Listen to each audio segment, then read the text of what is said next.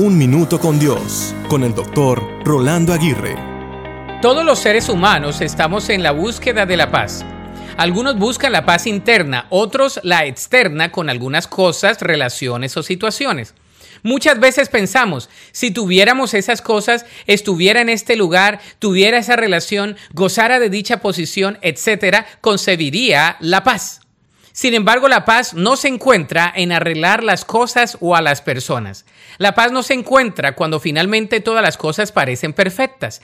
Es más, aun si todo a nuestro alrededor fuese perfecto, aún seguiríamos sin paz, porque la verdadera paz proviene del corazón.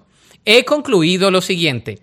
La paz no es una cosa que podamos alcanzar, sino una persona en la que debemos confiar. Esa persona es Jesús. La paz no es un lugar donde debemos estar, sino un regalo que debemos recibir. La paz no es un dolor que debemos borrar, sino una promesa que debemos abrazar. Esa promesa es la Biblia. La paz no es un problema que debemos resolver, sino una presencia que debemos disfrutar. Esa presencia es Dios. Además, la paz no es una persona que debemos arreglar, sino una gracia que debemos adoptar. Esa gracia es el amor. ¿Deseas recibir ese tipo de paz? Dios desea dártela hoy. ¿La quieres recibir? La Biblia dice en segunda de Tesalonicenses 3:16. Ahora, que el mismo Señor de paz les dé de su paz en todo momento y en cada situación. El Señor sea con todos ustedes.